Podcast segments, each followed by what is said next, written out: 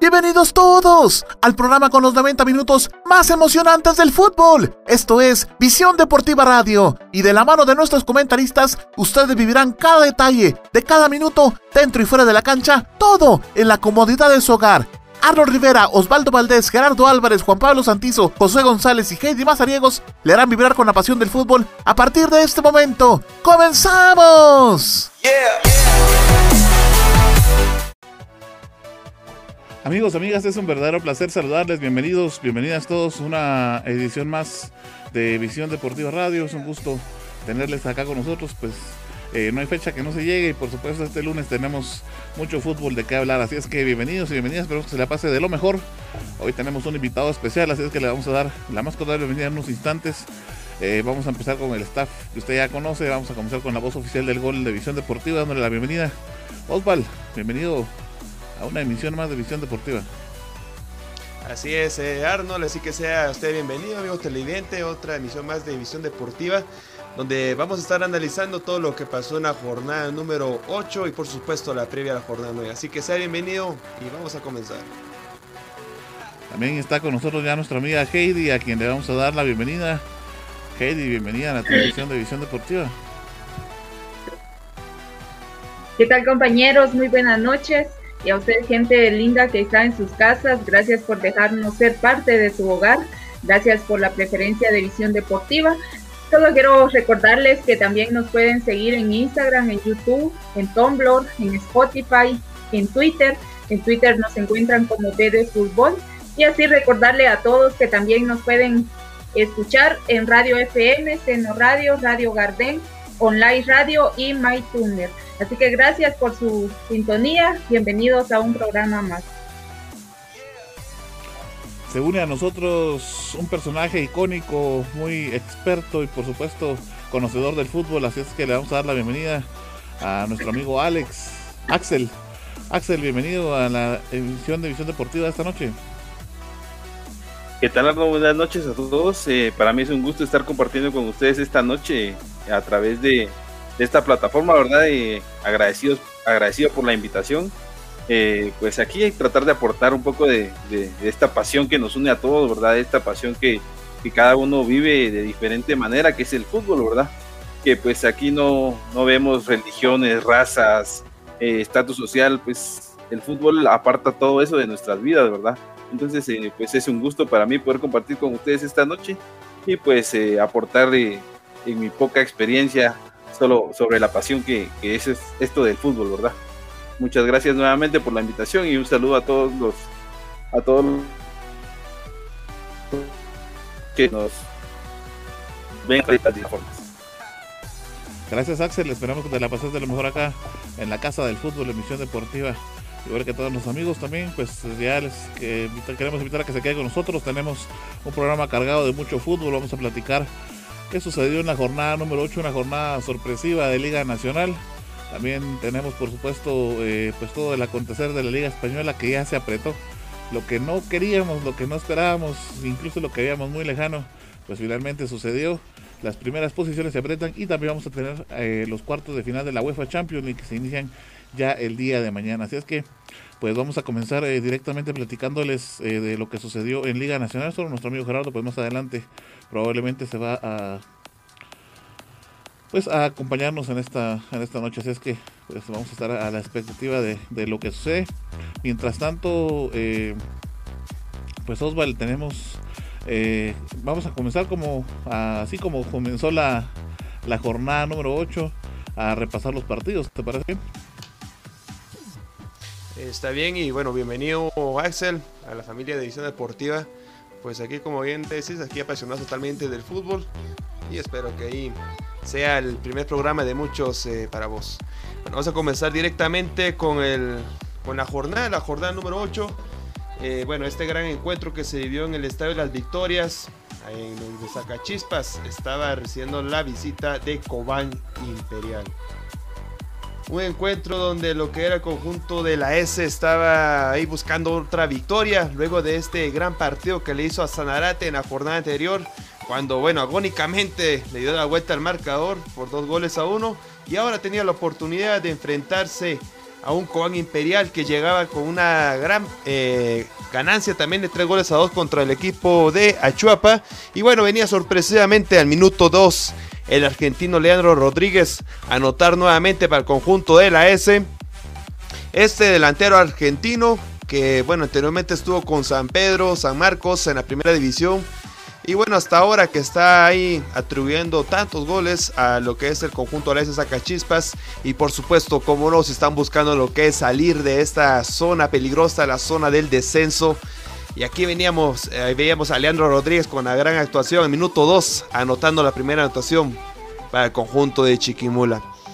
Sacachispas, pues eh, muy complicado tenía el panorama de iniciar este encuentro porque se encontraban con 24 puntos en la tabla general, mejor dicho, en la tabla acumulada. Y más adelante vamos a ver las grandes actuaciones del equipo de Príncipes Azules. Por supuesto hay que resaltar también bastante los porteros para ambas instituciones. Por un lado, eh, Chepo Calderón y por otro lado también lo que es Minor Padilla que hizo grandes atajadas, le quitó la la euforia del gol a los delanteros de los Príncipes Azules.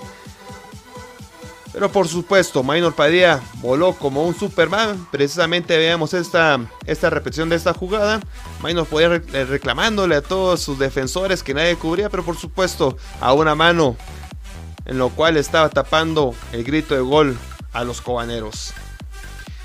Pero grandes actuaciones como lo que tuvo Minor Padilla no fue suficiente porque más adelante llegaba esta jugada de Henderson Pereira, jugador brasileño, desbordando por toda la parte derecha.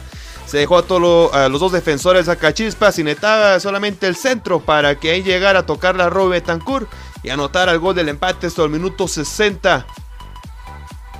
Betancourt que, bueno, anteriormente estaba con Antiguo Guatemala, ahora con, Cobán Imperial es su, su preferido, porque también tuvo su paso con los, eh, los cremas pero no ha tenido grandes actuaciones así como lo ha tenido hasta ahora con Juan por aquí consiga lo que era el empate en el encuentro momentáneamente. Una gran asistencia de Henderson Pereira, otros jugadores que también ha estado en otros clubes de, lo que es el ámbito nacional en su paso con los Rojos de Municipal, pero no fue muy bueno.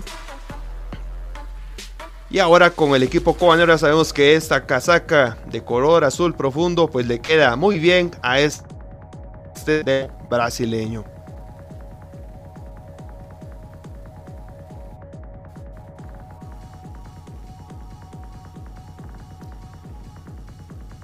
Ya más adelante, solamente pasando lo que son, eran 13 minutos.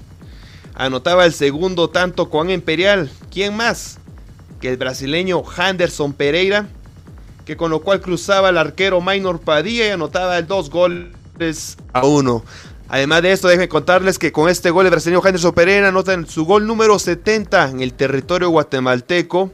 Bueno, ha hecho la mayoría de goles con los Príncipes Azules de Juan Imperial, recordando que con sus etapas que ha tenido con el conjunto de Municipal, pues no ha sido muy gratas. En cambio, con los Príncipes Azules ya lo vemos con estas grandes actuaciones. Finalmente así, así acabaron las acciones. Dos goles a uno gana de visita Juan Imperial su segunda victoria consecutiva.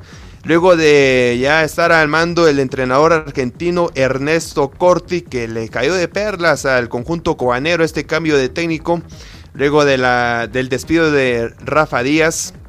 Y por otro lado, Sacachispas, lamentable para ellos, porque ahora se quedan en la zona baja de la tabla acumulada con los mismos 24 puntos que tenía anteriormente.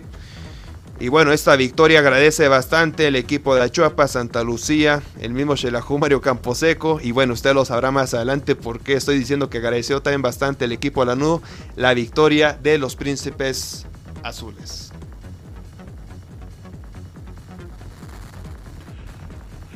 Sí, un equipo de la S que al final eh, pues está corriendo, como él lo decía, Sosval de ahí de la zona de descenso. Obviamente es una zona en la que ningún equipo quiere caer pero que bueno, más de uno tiene que hacerlo.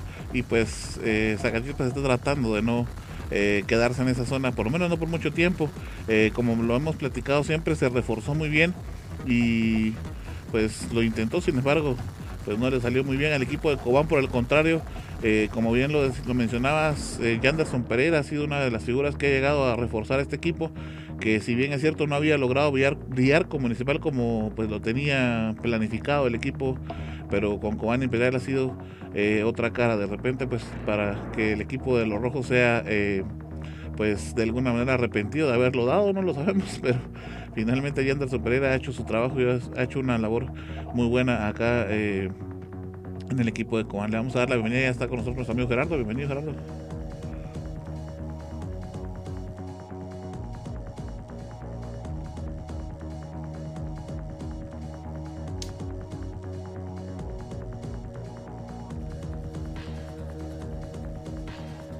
Creo que tenemos inconvenientes por ahí con nuestro amigo Gerardo todavía. Vamos a tratar de, de solucionarlo en un instante. Compañeros, Recortado, Gerardo.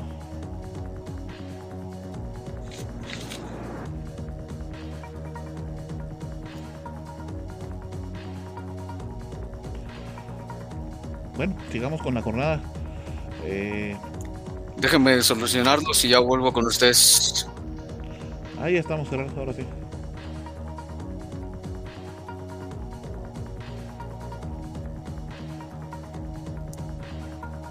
Bueno, un gustazo enorme saludarlos en esta noche de lunes de Visión Deportiva, luego de pues un fin de semana cargado de fútbol, regresó la Liga Nacional, por ahí partidos bastante interesantes, ya veíamos el primer resultado Sacachispas eh, logrando pues resultados importantes contra Cobán Imperial, eh, bueno, no sé, tenemos un nuevo integrante el día de hoy, así que bienvenido Axel, sabes que bueno, esta alimenta que estamos acá, siempre tratando de disfrutar pues eh, tanto nuestro fútbol nacional como el fútbol internacional y siempre tratamos de hacer análisis extensos sobre cada uno eh, pues de los temas que tenemos por acá. Entonces, no sé si pasamos directamente al segundo partido. Sí, ya íbamos a pasar directamente con el partido entre Achuapa y Guastatoya. Un equipo de Achuapa que dio la sorpresa, eh, pues una vez más, y un Guastatoya que sigue sorprendiendo con el bajo rendimiento que ha mostrado hasta el momento. Finalmente, Monarca de la Liga pues tuvo que haber caído, lo hizo primero contra Sanarate y ahora lo hace con uno de los equipos también que está en zona de descenso, que es el equipo de Achuapa. Para el equipo de Achuapa, por supuesto, estos son muy buenas noticias. Para Guastatoya, pues una vez más comienza con eh, los declives y eso pues no es tan buena noticia para los seguidores pecho amarillos. Eh, obviamente, pues tampoco fue un festín de goles porque sabemos que el equipo de Achuapa, pues vamos a, decirlo de esta manera, es un poquito discreto en su actuar y pues solamente consiguió una anotación. Esto era al minuto 14.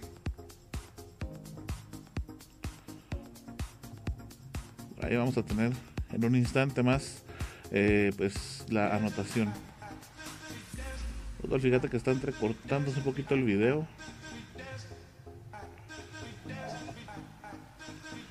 Gracias, ahí estamos.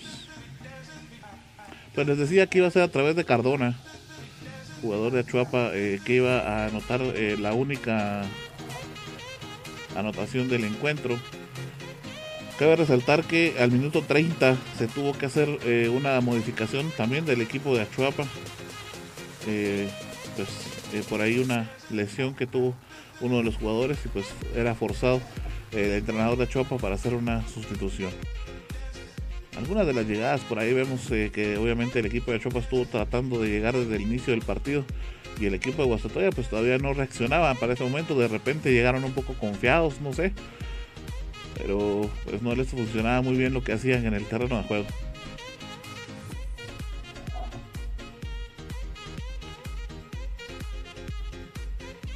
Y justo cuando intentaban ya reaccionar el equipo de Guastatoya pues iba a venir el equipo de Achuapa con una sorpresa y pues iban a, hacer la anotación de la cual les hablaba.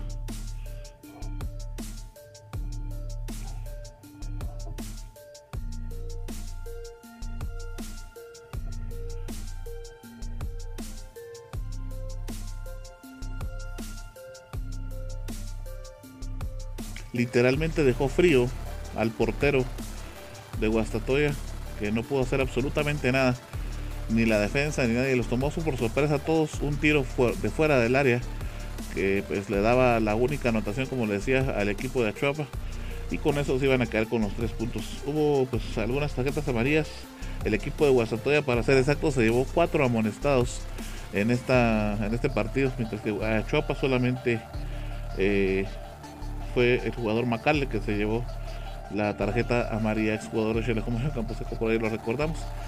Y bueno, con eso paramos de contar. Un gol por cero fue el marcador final de este encuentro. Tres puntos que Chuapas se queda en su casa y un resbalón más para el monarca de la Liga Nacional.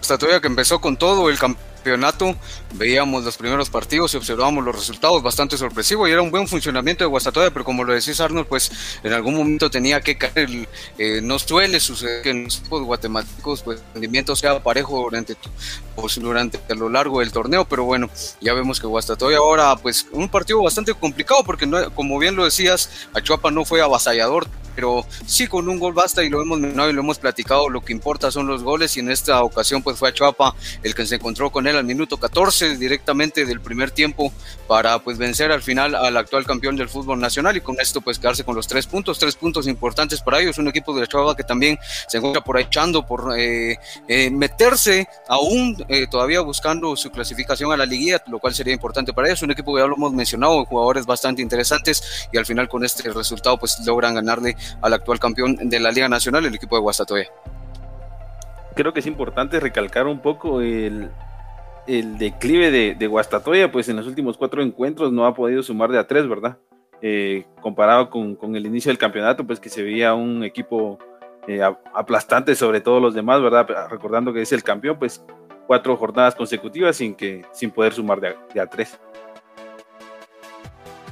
Sí, así de alguna manera empezaba también cuando estaba Benítez. Recordemos que pues él eh, no tuvo muy buen, no, no mantuvo con buen rendimiento al equipo y pues ya se está viendo un poco el reflejo ahora con eh, Willy Coito del equipo de Guastatoya y por ahí pues se puede llegar a entrever quizá no ese es el tanto el técnico, ¿verdad? sino que ya es la actitud de los jugadores como que situación de, de vestuario y demás situaciones. ¿verdad? Vamos a ver qué es lo que tienen para las demás jornadas y pues a ver cuánto tiempo más aguanta el técnico esta situación, ¿verdad?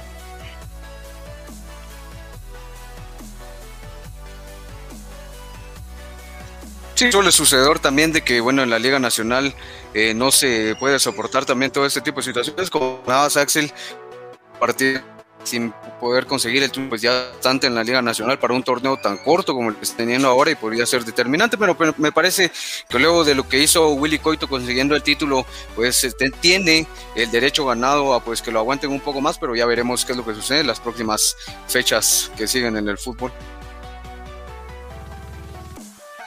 Sí, así es. Eh, a su vez también comentar un poco, ¿verdad? lo apretado de, de este grupo, ¿verdad? Que no, comparado con el grupo A, pues eh, los puntos sí son bastantes de, en comparación a la diferencia que, existe entre este grupo, ¿verdad? Que pues están ahí rascando la clasificación cualquiera de, los equipos que están dentro del grupo.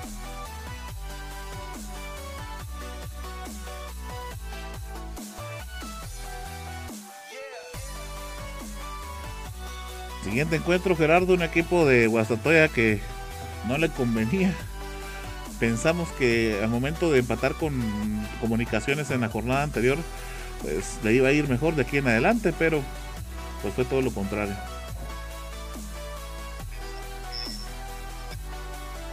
Antigua Guatemala era el encuentro, bueno, es el encuentro que les vamos a poder relatar en estos momentos. Y es que eh, Antigua, un equipo que se las ve muy complicado, tiene una actualidad muy, muy difícil, lo hemos platicado, un buen plantel, eh, por ahí pareciera ser uno de los equipos económicamente mejor parados en la Liga Nacional, pero al final no lo determina y no determina el dinero eh, al final lo que se representa dentro del terreno de juego. Y así es como pues, Antigua Guatemala venía en los últimos partidos, luego de venir de un empate en el Boteo Guamuche, en donde parecía hacer que el equipo de Antiguo Guatemala empezaba a embonar un poco, pero al final no. En este partido pues recibía en el estadio pensativo al equipo de Malacateco, un equipo bastante complicado, siempre un rival difícil, siempre un rival que a todos los equipos con los que se enfrenta pues suele complicarles la vida y en esta ocasión no iba a ser diferente. Al minuto uno, hay que decirlo, en una jugada individual de José Martínez, el delantero de Guatemala, pues eh, se disponía a entrar al área grande para pues tener una oportunidad de llegada esto al minuto uno, les digo con esto, pues el jugador eh, Jorge Sánchez La Parra eh, llegaba directamente pues con una jugada deliberada, me parece una falta bastante clara sobre José Martínez pues entorpecer la llegada que tenía Diego Guatemala en los primeros minutos, en el primer minuto de hecho de partido. Y bueno, José eh, Sánchez Laparra se hace acreedor de tarjeta roja directa por parte del central de este partido que era Luis Escobar.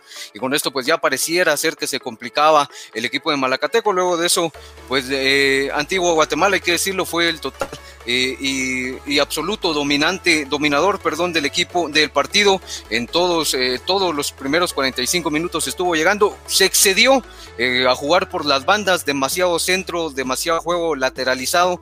Al final eh, Malacateco supo cómo responder ante cada una de las llegadas que tenía el equipo de Antigua Guatemala, supo pararse bien en el fondo y poder alejar el peligro de la portería eh, que defendía su guardameta. Al final terminan los primeros 45 minutos y parecía ser de que Antigua Guatemala con eh, el volumen de juego que estaba demostrando con la intención, porque al final eh, Antigua Guatemala pues no ha tenido eh, un fútbol muy vistoso ni muy parejo y más ha sido todo en base a ganas y garra e intención de los jugadores, pero en realidad desde que se fue Koritowski pues le ha costado mucho, ahora como todo se nota hay un cambio radical en el equipo, los pecho de los Panzas Verdes. Entonces, al final, al minuto 75, una oportunidad por parte del jugador Padilla de Antiguo Guatemala, pues que tenía la oportunidad de rematar directamente hacia el arco y al momento de intentar cambiar de perfil, porque iba a rematar en primera instancia, obtenía más bien la oportunidad de rematar en primera instancia con la pierna izquierda,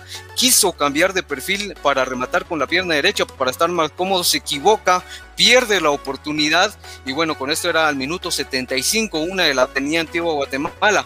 Cuatro minutos después de esto, en una jugada en la que eh, de las pocas llegadas que tuvo Malacateco en el encuentro, eh, llegaba César Achila, un recién ingresado para el equipo de la Bala Gómez, y con la intentona de llegada de ataque para el equipo de Malacateco, llegaba al área, lo favoleaban dentro del área el, el defensor de Antigua Guatemala, Oscar Domínguez, y bueno, con esto se marca pena máxima por parte de Luis Escobar, el central del partido, y bueno, ya directamente al minuto 82, Lauro Casal, el delantero del equipo de Malacateco, proveniente de Cobán Imperial, ponía a ganar a Electrostoros por 1 a 0. Con esto se le complicaba la vida al equipo de Guatemala. Con esto pues ya eh, había muchas situaciones difíciles. Recordemos que Antigua Guatemala pues está en puestos de descenso y tenía sí o sí que buscar el resultado. Y así fue como lo hizo el equipo de Antigua Guatemala, echó todo el equipo para adelante intentando buscar una jugada pues que le diera en primera pues eh, alcanzar el resultado, poder empatar el partido y luego pues de esto intentar conseguir la victoria. No fue así, al, momento de que Antigua Guatemala intentó buscar el resultado o más bien igualar el marcador, pues deja un esférico para que eh, venga el descuido y con una jugada, un pelotazo directamente hacia su área defensiva de Antigua Guatemala, Oliver Rodas eh, pues consigue mantener el control del esférico y con esto al 86 poner el 2 por 0 para el equipo de Malacateco que sentenciaba, sepultaba al equipo de Antigua Guatemala en el partido y le ponía complicadísimas las situaciones. Luego de esto, pues ya en 91, José Martínez puso el descuento para el equipo de Antigua Guatemala, pero no le alcanzaba a los eh, panzas verdes.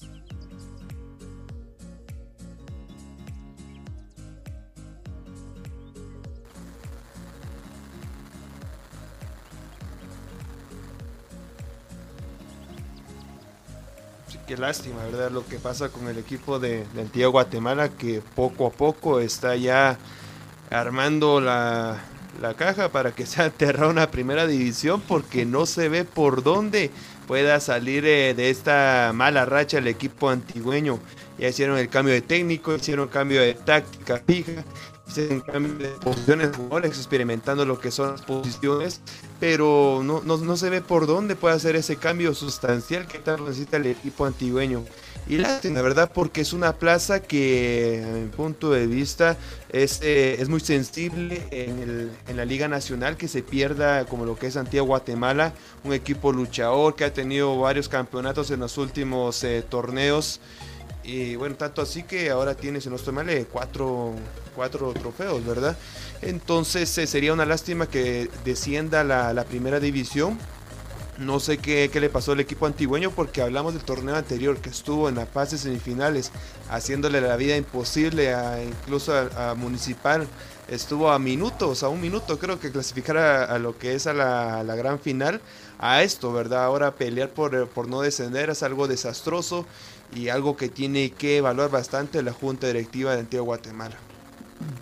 Pelea que no está dando Osval, porque fíjate que eh, no podía darse el lujo de perder en este partido. Lo platicamos en el partido cuando enfrentaba comunicaciones y decíamos que bueno, era el empate y era el inicio de una buena racha, es decir, tenía que ser una buena racha de ahí en adelante, que ya no podía perder más puntos y sin embargo lo hace contra Malacateco en esta, en esta oportunidad, 2 a 1 terminó este partido, pues nuestro amigo Gerardo tenía un poquito de problemas con la conexión, 2 a 1 termina el partido y pues como bien lo decís, después de haber sido protagonista, eh, pues pasó totalmente al otro lado de la moneda, ¿no?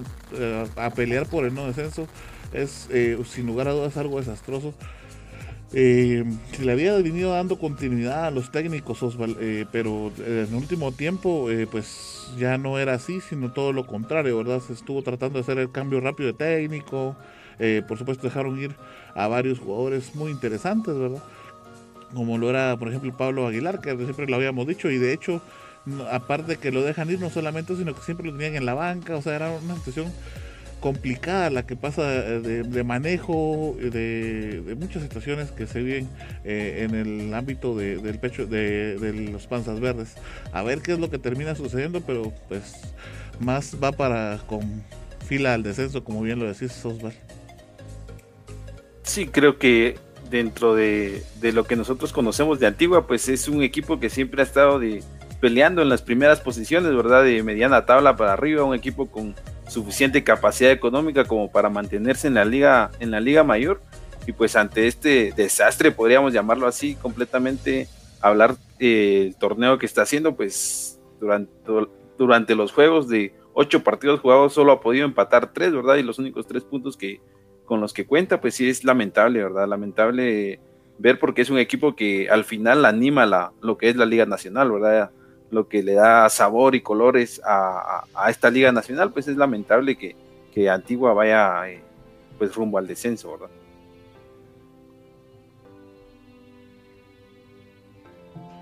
Bien, quiero aprovechar para saludar a Edith. Ella nos está comentando en Twitch. También quiero saludar a, a Osman Abel Galvez, a Gustavo Vallejos y Otoniel López, que están pendientes de nuestras programaciones los lunes y los viernes.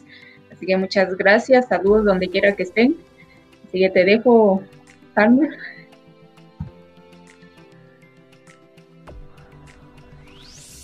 Gracias, Katie. Sí, saludos a todos los amigos que por ahí están dejándonos ya su comentario. Bueno, vamos a continuar con la jornada. Otra sorpresa. Y ahora la daba la máquina celeste que la limpia le hizo muy bien. Conseguir el número de la persona que le hizo la limpia porque en este caso eh, le tocaba eh, recibir al equipo de Sanarate a los Escarlatas, al equipo de Municipal. Un equipo de Municipal que venía con muchas dudas, con muchos problemas, con ya los fanáticos un poquito molestos porque han pedido de mil y un maneras que eh, el técnico sea removido y no se les ha hecho caso, ¿verdad? no se les ha escuchado. Parte de pues que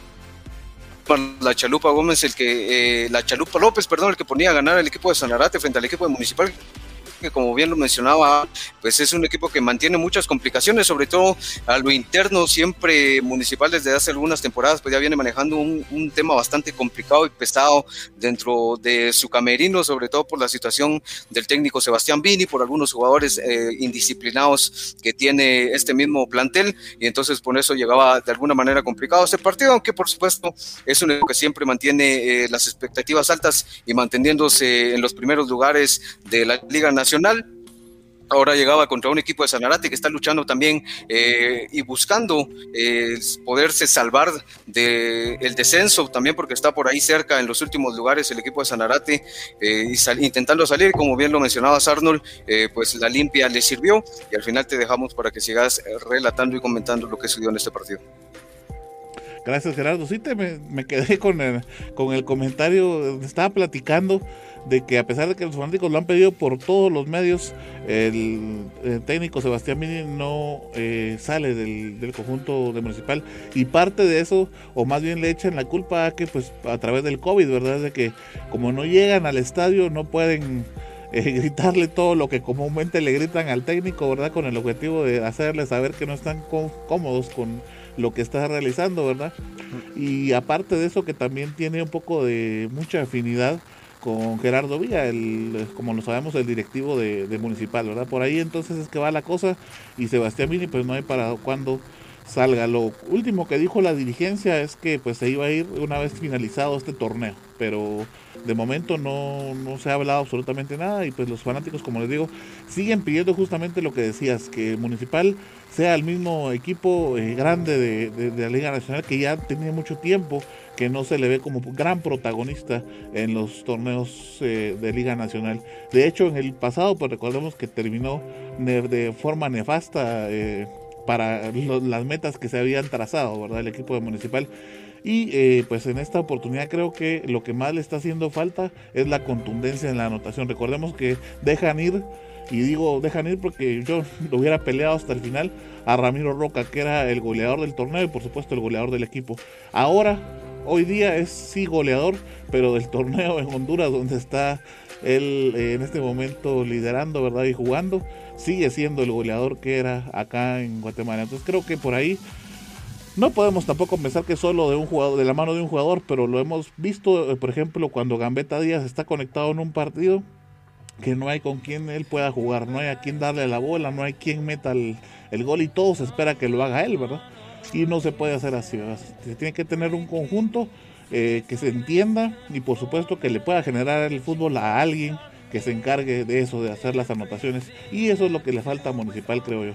Dos goles por uno, como bien lo, lo decías Gerardo, terminaba este encuentro. Y bueno, Osmar López era el autor del primer gol para el equipo de Sanarate. Luego eh, José Martínez encontraba la paridad para el equipo municipal y Charles Martínez era el jugador de Sanarate que finalmente le daba la victoria al equipo de la máquina celeste que pues dígase de paso sí le sirvió bastante la limpia por lo menos le alcanzó una jornada más. Así que algo lamentable del conjunto Escarlata que nos tiene acostumbrados a estar en los primeros puestos y yo, decía que Sebastián Mini pues no hacía bien el planteamiento, no colocaron lugares, ah, perdón, a los jugadores que, eran en la alineación titular. Y para este encuentro estuvo titular Rudy Barrientos, que tanto lo, estábamos pidiendo, pero ya vimos que el mismo resultado fue un resultado negativo para, para el conjunto Escarlata. A mí se me hace que por ahí le están haciendo la famosa camita que tanto le dicen a los técnicos, que ya lo hemos visto en otros clubes, y bueno, también por lo que ya, ya resultó en el torneo anterior municipal, pues no ha resultado de la, mejora, de la mejor manera. Y puede ser que esa sea la situación, ¿verdad? Que perder contra Sanarate, como por ahí decían los aficionados de Escarlatas, un equipo que ya está prácticamente descendido, pues ya es eh, algo muy lamentable para un equipo como lo que es municipal. Sí, creo que este resultado, más allá de, de ver lo bien o mal que está Municipal, pues eh, da un ejemplo de, cómo está este grupo, ¿verdad? Que como les comentaba al principio, pues eh, están al final todos con posibilidad de clasificarse, ¿verdad? No hay un, claro ganador de, grupo ya como, como aparentemente es comunicaciones en el grupo A, pues eh, más que todo ameniza pues el final de, torneo que, que siendo tan corto, pues cualquier cosa puede pasar. sí, ante todo con las fechas tan pegadas que tenemos, pues le decíamos, podría ser catastrófico para quienes van mal o muy bueno, ¿verdad? Dependiendo de los resultados que saquen. Y también ahí se va a ver qué tan buen rendimiento tienen los jugadores, porque son fechas muy seguidas, miércoles y sábado, miércoles y sábado, así hasta finalizar y llegar a mediados de mayo más o menos. eh, creo que una semana antes del final de mayo es que está, eh, pues la, valga la redundancia, la final del torneo, ¿no? Eh, porque luego una semana, la última de mayo, está pues calendarizada la, la convocatoria para selección nacional, entonces de aquí en adelante nos vamos de miércoles y sábado con los encuentros.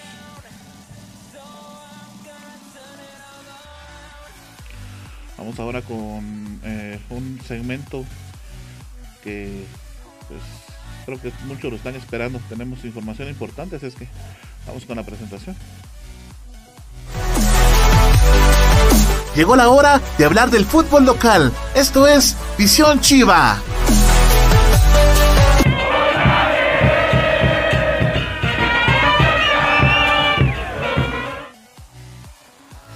que nos vamos directamente con la información de Xelajú Mario Camposeco. El DR tuvo su partido de la jornada 8 cuando recibió en el estadio, en el estadio Mario Camposeco el equipo de Santa Lucía Cotzumalguapa. Vamos a analizar lo que fue la alineación que mandó el ex técnico Gustavo Machaín. Ya con esto les estoy diciendo las noticias del conjunto de la NUO. La última alineación de este entrenador en la portería David Monsalve, en la parte defensiva Salvador Estrada con Rodolfo González, un jugador que bueno fue su primer partido en este torneo. En la parte derecha Javier Zurdo González, en la parte izquierda José Castañá, nuevamente improvisando Machaín en lo que son los puestos de los jugadores. En la parte central, en lo que es el mediocampo, Jordan Hernández, que es otro jugador que debutó con Campo Camposeco Adelantito él estaba Chino Vil Flores, en la parte izquierda Alexis Mata, en la parte derecha eh, Leo Bahía, para dejar solamente los dos en punta, como lo es Wilber El Bebote Pérez e Israel Silva Matos de Sousa. Con esta alineación entraba al terreno de juego Gustavo Machain y por supuesto vamos a ver cuáles fueron las, las intervenciones de este gran partido.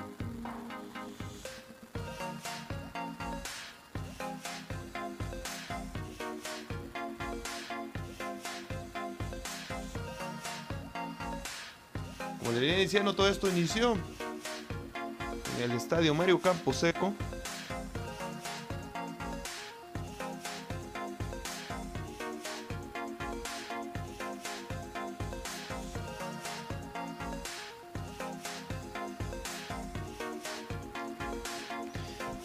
Y bueno, veíamos a un conjunto de Mario Camposeco que tenía ahora más intervenciones en contra de la portería del rival llegaba por las bandas, por la izquierda, por la derecha, por un lado con Alexis Mata, por la parte derecha con Leo Bahía.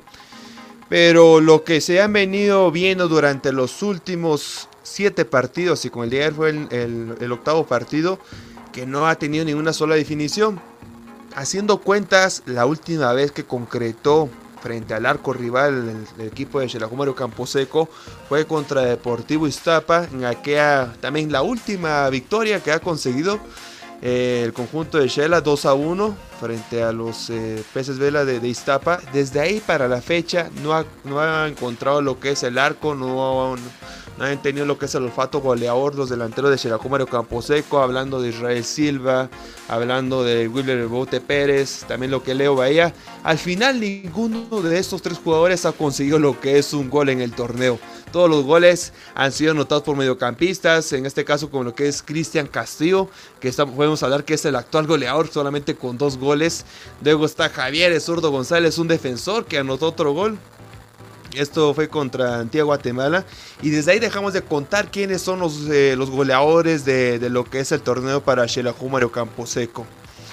Y bueno, en la, era de Machaín tuvo que finalizar así también, con, otra, otro experimento, como lo hizo durante todo el campeonato. Colocaba jugadores fuera de su posición, así como veíamos en la alineación titular en la imagen anterior. José Castañeda, pues aún no, no, no logro entender y no entendí más que todo ¿Por qué lo colocó en la parte izquierda cuando la posición de él es en la parte central? Y con todos estos argumentos, eh, pues eh, fue un mal torneo para Gustavo Machín de frente a Xelajú Mario Camposeco.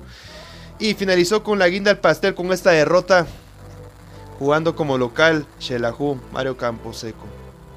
Lástima, lástima que vino a practicar su ¿qué podríamos decir? Su carrera de entrenador experimentando con, con lo que son en esta ocasión con Xelajú Mario Camposeco. No sé qué estaba pensando la junta directiva en el momento de contratar a este señor Gustavo Machain. Yo se los decía a todos a ustedes compañeros que desde cuando estaba el rumor de que era Gustavo Machain no me pareció para nada. Entre esos cuatro yo preferiría lo que era Primitivo Maradiaga porque Gustavo Machain iba a poner sus ideas, iba a traer a sus jugadores y así lo fue sus ideas de conformista, sus ideas de, defender todo lo que tenía en la mano, de traer a sus jugadores, a unos jugadores que para nada colocó en, durante estos ocho partidos, hablando de Neris y Fuentes, ni solamente para un partido fue convocado, pero no tuvo participación, no tuvo minutos dentro de la cancha, entonces fue una pérdida total contratar a ese señor director técnico. Finalmente, Campo Camposeco perdió 0-1 con un contragolpe que, lo, que fue comandado por el, delantero extranjero Aniel Porras. Y con lo cual fue, eh, fue finiquitar eh, Jonathan Velázquez. Y otra derrota más. Ya con eso son tres derrotas consecutivas del cuadro superchivo. Iniciando estas derrotas con comunicaciones, con el perder local 0-1. Fue a perder con Deportivo Iztapa 1-0 y ahora este encuentro, que también lo pierde 0-1. Así que una mala racha para Gustavo Machen. Y les hablo de una mala racha. Porque me voy directamente con la noticia que surgió el día de ayer. Que Gustavo Machen ya no era más el técnico del conjunto Lanudo. Se va con un récord totalmente negativo. Luego de lo que fueron alrededor de 8 partidos, tuvo solamente una victoria, 3 empates y 4 derrotas. De esas cuatro derrotas, las tres derrotas últimas fueron estas eh, tres jornadas que se jugaron. Y de goles estamos hablando que solamente obtuvo 5 goles a favor y 8 goles en contra. Y al día de hoy, pues ya se oficializó que el director técnico Marco Antonio Morales va a ser ahora el actual técnico del conjunto de la Nudo, así como fue el torneo anterior estuvo ahí sustituyendo a Walter Clavería y ahora lo hace en esta clausura 2021. Y así solamente para rapidito comentarles aquí amigos aquí en, cabina y por supuesto ahí para que me den su punto de vista. Que al final el cuerpo técnico está de la siguiente manera. Director técnico Marco Antonio Morales, asistente técnico Milton Gary Leal, preparador físico Álvaro Guerrero, médico Pablo Meoño, eh, fisioterapeuta Henry Velázquez. Y queda a la espera de que también llegue César, Valencia como preparador de arqueros. Eh, porque el que vino con preparador de arqueros que trajo Gustavo Machain, este señor Aníbal Jiménez, también fue, mm, fue despedido, también junto a Gustavo Machain, el día, el día de ayer. Entonces, con lo cual, pues por ahí queda la vacante y puede regresar el preparador César Valencia. Antes de escuchar el audio de que tuvo el director técnico Antonio Morales, quiero escucharlos ustedes, compañeros. ¿Qué piensan? ¿Cómo analizan? Este rendimiento de Chelajo Mario Camposeco y por supuesto la salida de Gustavo Machaín. Se llevó al límite de la afición, Osval, yo creo que tuvo que haberse tomado esa decisión desde antes porque sí se veía que Machaín no podía manejar el, al club, ¿verdad? De hecho, como bien lo decís, experimento tras experimento, eh, poniendo a jugadores y, siempre te lo decía yo, ¿cómo va a poner ahí a X jugador, a Y jugador? Lo habíamos platicado siempre. Eh, si nosotros eh, nos podemos dar cuenta, pienso que por lo menos si sos directivo de un club, tenés que saber un poquito de fútbol y tenés que saber las posiciones de tus jugadores, ¿no? Entonces, obviamente te vas a dar cuenta que algo no está funcionando. Y si encima el resultado pues no está siendo el favorable, creo que hay algo que definitivamente no va a seguir funcionando, ¿verdad? Entonces, eh, la decisión se tuvo que haber tomado antes el día de ayer lo que sucedió fue de que se le dio un ultimátum a, Machaín y se le dijo que si no ganaba contra Malacateo, que bueno, ya más adelante les contaremos eh, de este encuentro, eh, pues que se iba y entonces él no lo aceptó. Imagínense ustedes, o sea, ni siquiera estaba seguro de ganar ese encuentro. Entonces, eh, finalmente, pues llegaron al acuerdo de que mejor él renunciaba, ¿verdad? O pues para no que no sonara como que lo hubieran despedido, ¿verdad? Él en teoría renunció. Me imagino que por la cláusula que mencionas, Osvaldo. De alguna manera lo, lo, lo, presionaron para que renunciara, porque me imagino que había una cláusula ahí complicada de... Y por supuesto, con todo y el preparador de arqueros, como ya lo mencionas, también eh, pues salió del eh, pues ahora, por lo menos con Morales, creo que habíamos estado un poco más de acuerdo en lo que hacía, ¿no? Y pues la ventaja es que él sí confía en Israel Silva. Lo único que también ya trascendía la, la, noticia de que se le había dado a él eh, la opción de dirigir a la sub-20, creo que es, o no recuerdo qué categoría menor de Xelajú Mario Camposeco, para darle la, la oportunidad a un nuevo extranjero. Vamos a ver qué es lo que sucede con eso. Sí, la verdad, la 17, gracias.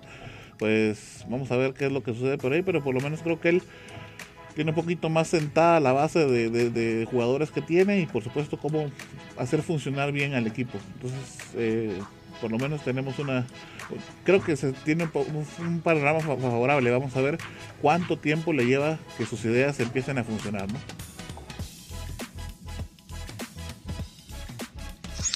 Sí, es que el problema aquí es de que Shelahu se queda a la deriva a tres puntos del descenso y Gustavo Machaín, como bien lo decía Osval, y nosotros creo que lo recalcamos del instante en que sabíamos de que este, este entrenador era la opción más fuerte para venir a Xelajú, porque eso lo venimos escuchando desde mitad del torneo pasado, desde que salió Claveric, de hecho creo eh, que empezamos a escuchar quiénes eran las opciones, porque antes de que se mencionara de que Marco Antonio Morales iba a ser el que se iba a quedar al mando, ya se, ya se barajaban varios nombres, entre ellos por supuesto el primitivo Maradiaga, este mismo Machaín y algunos otros. Eh, directores técnicos. Al final, el que siempre sonó más fuerte fue este señor uruguayo proveniente del equipo de Municipal y desde ahí, lo dijimos acá, lo mencionamos con Olvas, lo criticamos, lo hablamos en repetidas ocasiones. Machaín no era entrenador para Xelajú Mario Camposeco y en cada uno de los partidos nos demostraba que no tenía la capacidad para ser entrenador del equipo Xelajú Mario Camposeco. ¿Por qué?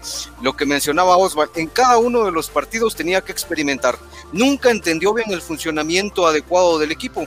Parecía o, estaba eh, haciendo eh, casi la misma función que Walter Clavería empezó haciendo en el torneo pasado, probando una y otra formación. Al final en su último partido, nunca, porque en este último partido lo decíamos al inicio, Arnold, eh, vos y yo que estuvimos en la transmisión directamente, mencionábamos que nos sorprendía porque Machaín al final iba con una, eh, con una formación más ofensiva o pareciera ir con una formación más ofensiva, pero una de las cosas que resaltábamos por supuesto era lo de José Castañeda, que lo ponía en una posición no habitual que sí lo ha utilizado ahí Machaín, pero no es la posición habitual de José Castañeda, y que si quería poner a alguien, eh, o por ejemplo, si quería, eh, eh, por ejemplo, usar o tener mayor eficiencia en esa posición, podría haber usado a Juan Yash, que es un jugador que sí juega habitualmente por ahí una de las situaciones. Luego de eso, pues Machaín nunca logró, y como lo decíamos, lo complicado ahora es de que me parece de que todo viene y proviene de la problemática directamente desde la junta directiva, porque no se sabe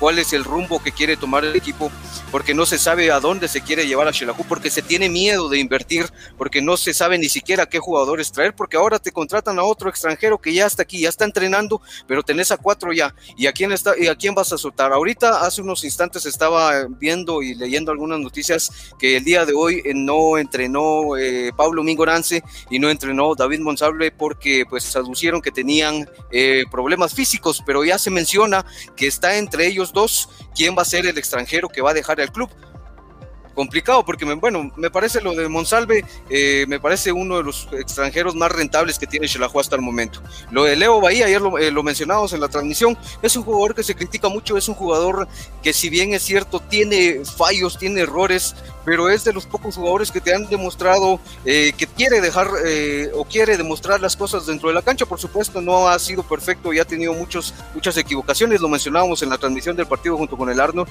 o junto con Arnold, que bueno, era un jugador insidioso, aunque por ahí se equivocaba al momento de terminar las jugadas, pero era el que más peligro estaba llevando a la portería de Santa Lucía Cochumalguapa.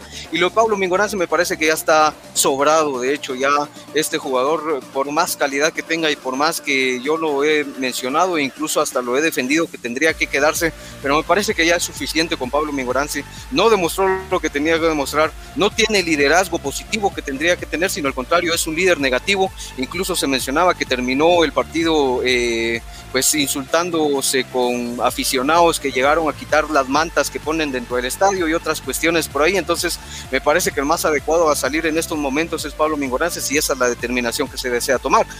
Pero en fin, Gustavo Machaín deja a Shelahu en un puesto muy complicado y esperemos que el profe Marco Antonio Morales, que debió ser desde el principio el entrenador eh, de esperemos que pueda rescatar y por supuesto si no lo hace y si al final el equipo quetzalteco termina yéndose a, la primera división, no va a ser profesor Marco Antonio Morales porque él va a intentar rescatar algo que Machaín construyó, un equipo que Machaín dejó eh, armado y Antonio Morales, entonces por ahí me parece también tendríamos que tener a esto que llega o va a intentar hacer el profe Tono Morales. No, y no puede dejar ir a Monsalve. El día de ayer no hubieron más goles por él. Sí, como decía Gerardo, creo que David Monsalve es uno de los eh, extranjeros más rentables de, los últimos años que ha traído Shelahu, pues traen acá a cada jugador prácticamente desconocido por muchos, que solo viene a ganar dinero de más, creo yo.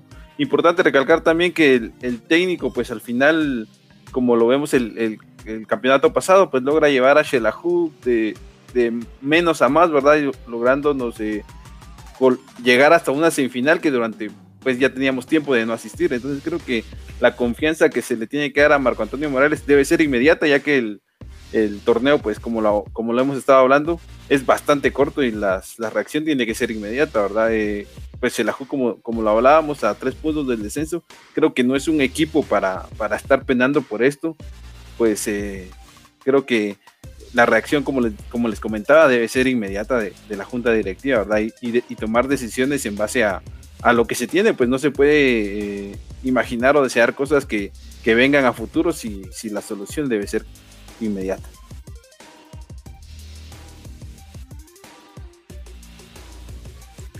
Sí, mirate, una de las complicaciones que se tiene ahora, y bueno, era una de las complicaciones que se quedaba el equipo, porque Walter Claverí pedía la contratación en el torneo anterior de Leo Bahía. Al final se fue Walter Claverí y Leo Bahía, y no vio jugar a Leo Bahía, no lo pudo utilizar. Y ahora es la misma situación con Nicolás Martínez. Se va a Machaín y no va a ver jugar o no va a poder utilizar a este extranjero Nicolás Martínez, pero la situación es más complicada porque aquí vamos a sacarlo. Entonces, sobre el cambio, como bien lo decías, me parece que la afición y me parece todos nosotros que estamos en esta cuestión de analizar un poco al equipo de vez en cuando, quizás desde alguna perspectiva no tan profesional, pero lo hacemos. Eh, creo que tenemos la confianza sobre el, profe, sobre el profe Tono Morales. De hecho, nosotros lo hemos mencionado en repetidas ocasiones que debió ser él y debe ser él el que deba llevar las riendas de Xelajú. Y me parece que la confianza está. Y por eso hacía yo eh, y quería resaltar de que si las cosas no se dan, tampoco me parece que tengamos que eh, clavarle pues una daga al, al profesor Antonio Morales, porque en realidad no va a ser su culpa. Y en un torneo tan corto, imagínate, eh, de aquí al miércoles jugar contra Malacate con una cancha tan complicada. Y si pierde Shelahu y ya está directamente en una zona de descenso, ¿va a ser culpa del profesor Antonio Morales? No lo es. No es culpa de él, porque agarra el equipo a dos días de enfrentarse en el estadio. Bueno, al final no va a ser en Santa Lucía, sino en Israel Barrios, pero es un partido muy complicado. Entonces, por ahí me parece que la situación está bastante difícil.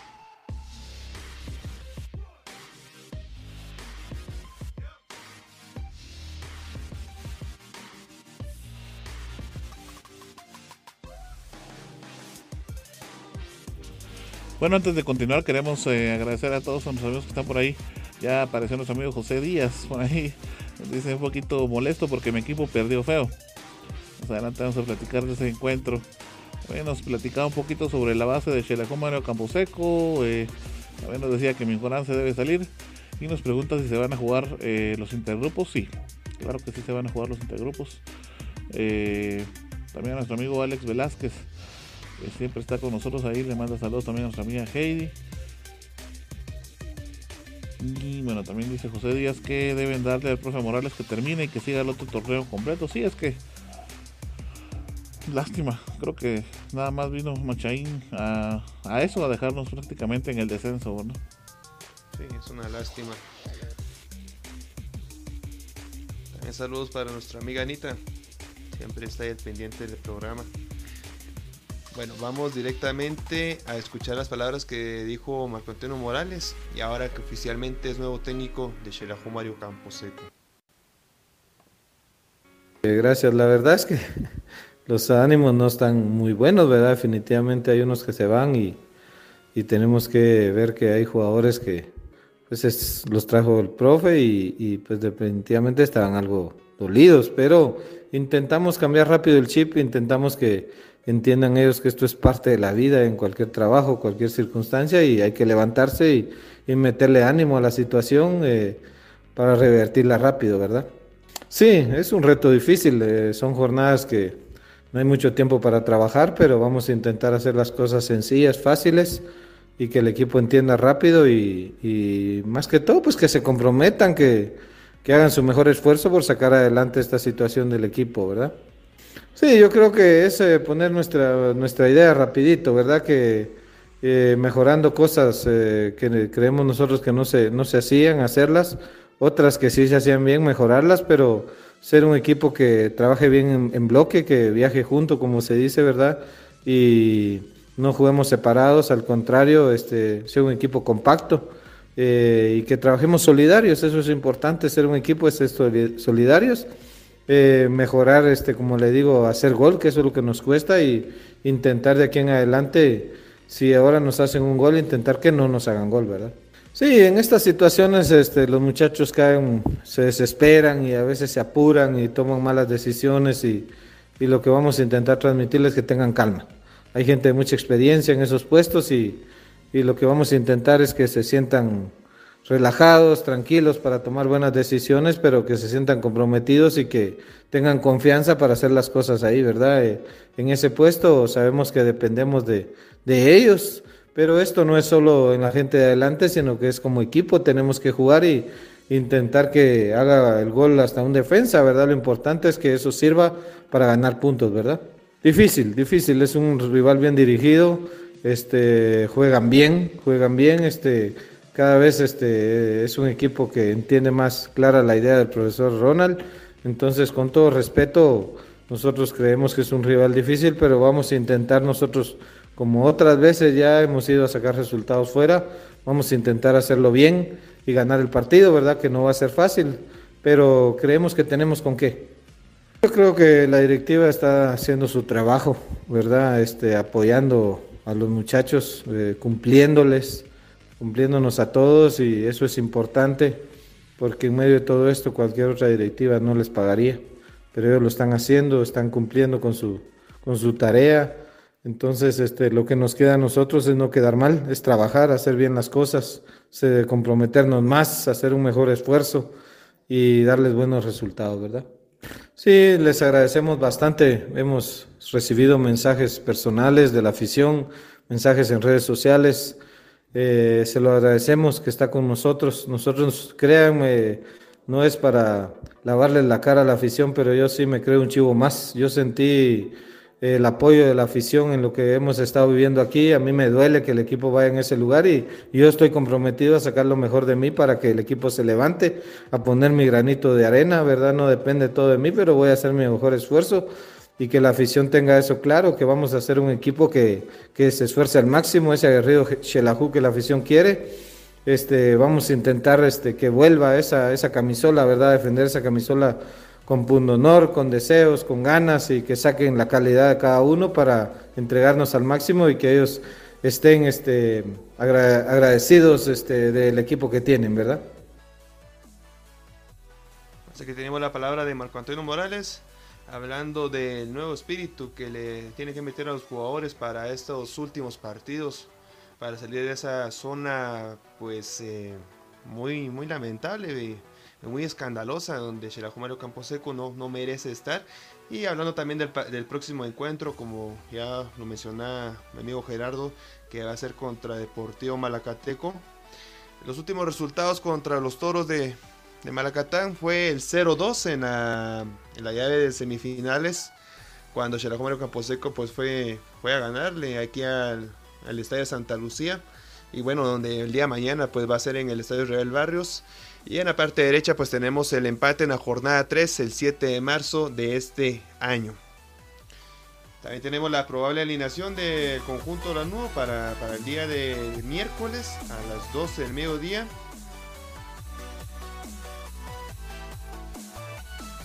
Y pues por ahí escuchando las palabras que está diciendo Gerardo, pues se ve un poquito complicada esa alineación, más que todo por el portero y el medio campo. En la portería podría entrar David Monsalve, en la parte defensiva ya puede entrar José Castañeda, que es la posición habitual acompañado de Salvador Estrada. En la parte izquierda pues eh, está Edwin Fuentes. En la parte derecha, Javier Zurdo González. En la parte de medio, pues Pablo Minorance, pues no se sabe. Podría acompañar a Maynor de León, que ya está de regreso para este encuentro. Recordando que fue suspendido por dos, eh, doble tarjeta María. Solamente era un encuentro, todavía se encuentra disponible para este, juego. En la parte izquierda Alexis Mata, en la parte derecha Ney Zúñiga, los dos delanteros Wilber Pérez e Israel Silva. Pues por ahí tenemos esta alineación, más que todo por eh, de cómo jugó el torneo anterior eh, Marco Antonio Morales. Y, más que todo que en este planteamiento pues le resultaron eh, lo que son encuentros positivos al conjunto Lanú.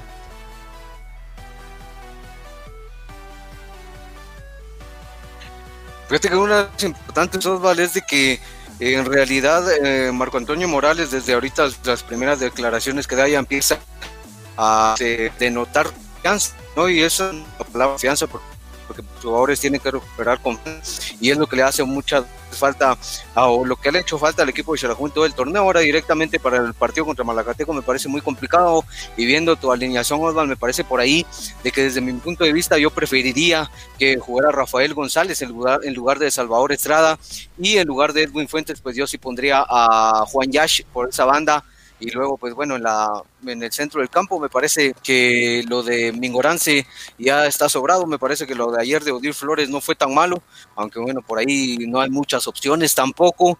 Me parece que me gustaría quizá ver en el centro del campo más tirado a Snaidy Zúñiga y por ahí tal vez aprovechar lo de Leo Bahía por la banda por la velocidad que tiene o incluso a Cristian Castillo. Pero bueno eso lo irá decidiendo el profetono porque le quedan solo un par de días o más bien solo mañana y ya el miércoles tendría que estar viajando directamente a la ciudad de Ya sabía que por ahí ibas a estar ahí reclamando lo de Fuentes, ya, ya sé que no es de tu, de tu gusto.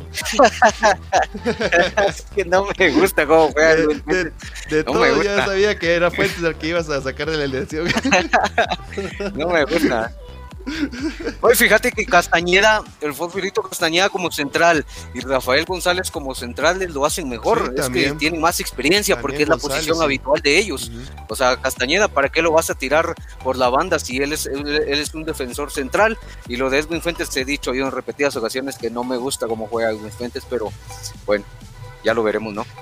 Sí, imagínate pues, que hay 13, tres que, jugadores que juegan por esa banda. Está el Fuentes, el que, bueno, es tu, jugador favorito. También está Neris y Fuentes. Y también está este señor Alexander Larín. Y ninguno de los tres pudo colocar Gustavo Maché para este último encuentro y colocar el fosforito, ¿verdad? Qué, qué incoherencia.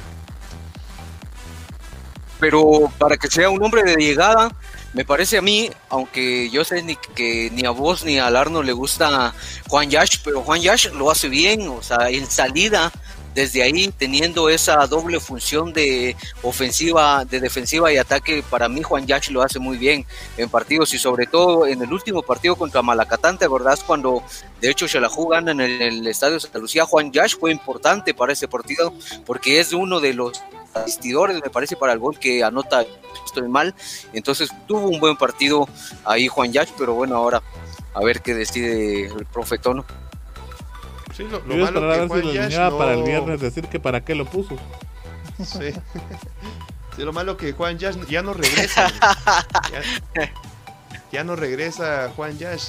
Se va al ataque, pero ya no, ya no ocupa nuevamente su, su espacio.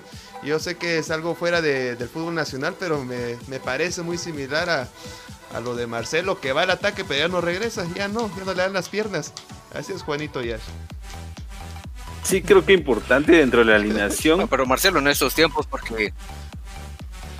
Dale, dale. No, antes, antes sí regresaba, pero yo te digo ahora, ahora ya no. creo que dentro de la alineación importante. Eh, la confianza que le puede dar el profe a Leo Bahía, pues creo que no ha podido eh, despegar al final. Eh, la temporada pasada pues se le vio ya en lo último con ganas estas, en estos partidos pues en los que ha participado pues también ahí queriendo verdad pues eh, creo que las expectativas sobre Leo Bahía todavía están un poquito en, el aire. Creo que sería bueno por parte del profe digamos darle un poquito de minutos verdad un poquito de confianza a este jugador que si se lograra enchufar creo que podría ser importante para, para lo que queda del torneo Sí, fíjate que también eh, me pongo a pensar yo por qué no al final eh, utilizar a Leo Bahía dentro de su posición habitual, ¿no? Podría incluso cambiar eh, de formación, ¿no? Porque lo podría utilizar como un 9 y quizá tirar a Israel Silva un poquito ya más pero centro para que no tenga que bajar tanto y estar más atento dentro del área, porque Leo Bahía ya nos ha demostrado que sí tiene velocidad, sí tiene desborde y por ahí eh, utilizándolo quizá como un falso 9 podría ser eh, la posición más provechosa para él, pero no sé qué piensan ustedes.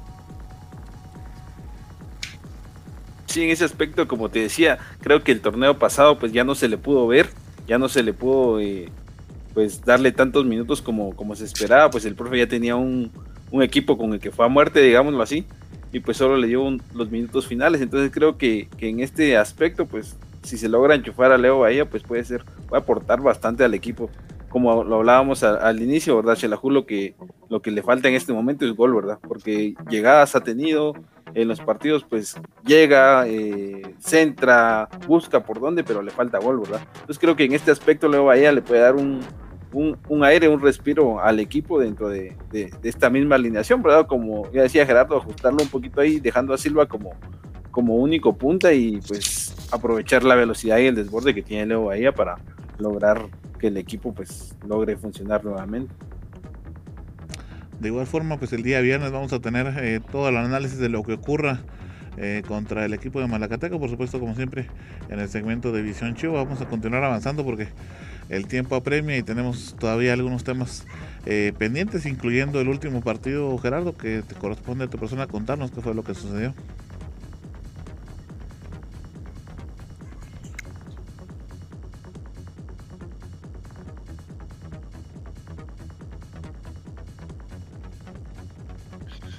Por supuesto, bueno, y es que el equipo de comunicaciones en el Doroteo Guamuch recibía en punto de las 18 eh, horas al equipo del puerto de Iztapa, un partido bastante interesante, dos escuadras pues que a mi parecer, y lo recalco y lo digo mucho, eh, hombre por hombre, línea por línea, tienen jugadores bastante interesantes, por supuesto lo de comunicaciones está de pero lo de Iztapa ya lo mencionábamos ayer, tiene muy buenos jugadores, sobre todo en la medianía del campo, me parece que tiene un muy buen nutrido medio campo en donde hay jugadores importantes, como ya lo mencionaba, Samadeo Apriego y otros tantos por ahí que están, eh, que son jugadores de mucha calidad táctica.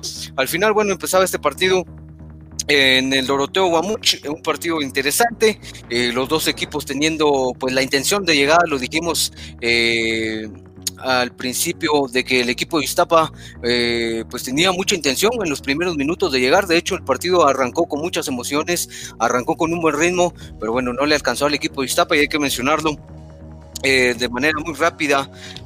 Oscar Santis, luego de un pase del escano, viene Oscar Oscar Santis directamente con un remate, la verdad que bueno, este partido también hay que decirlo, fue un partido de golazos, ya lo decimos, eh, Oscar Santis ponía el primero con un remate directamente luego de un pase de, de, eh, un pase del escano y bueno, se ponía a ganar el equipo de comunicaciones con un, gol de este jugador, joven jugador, una de las promesas del fútbol guatemalteco, en realidad lo hemos mencionado y esperamos que siga de esa manera en el equipo que sea, ¿no? Porque al final eh, lo que le aporta o lo que le puede aportar al fútbol nacional es importante también.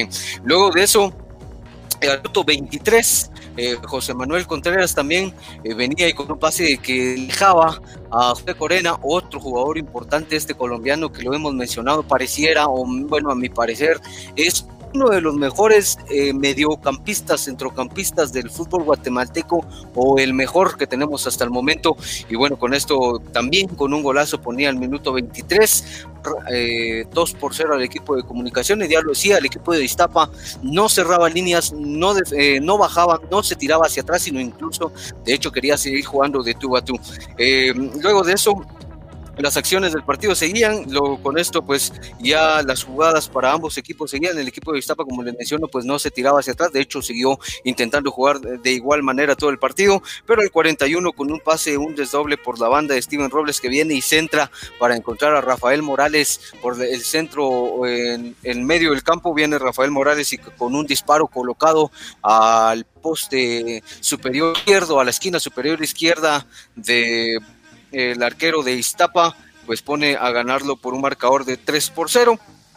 Luego de eso, pues eh, con una también eh, al 44, con un pase de Oscar Santos que ganaba en velocidad, le deja el pase para José Corena, que al final con su doblete en el partido ponía a ganar al equipo de comunicaciones. Eh, ya 4 por 0 y con esto pues se terminaban los primeros 45 minutos, una goleada sobre el equipo de Iztapa que no pareciera ser así porque como les mencionaba en todo el partido el Deportivo Iztapa pues reflejó la intención de querer jugar y es el problema de los equipos de o del equipo de Cepeda en este torneo que muchas veces se ve un equipo bastante compacto, un, equipo con intención de jugadas, un equipo pues que se arma bien y que tiene la intención de jugar y pues en otros partidos se ve un equipo poco rentable, un equipo que no tiene eh, mucha idea de juego y en este pues fue un poco de ambos, ¿no? Porque empezó jugando bien y luego de eso se fue diluyendo poco a poco y aunque lo intentó, pues al final no, no le terminó eh, funcionando lo que intentó eh, Mauricio Ramiro Cepeda, perdón, y bueno, terminó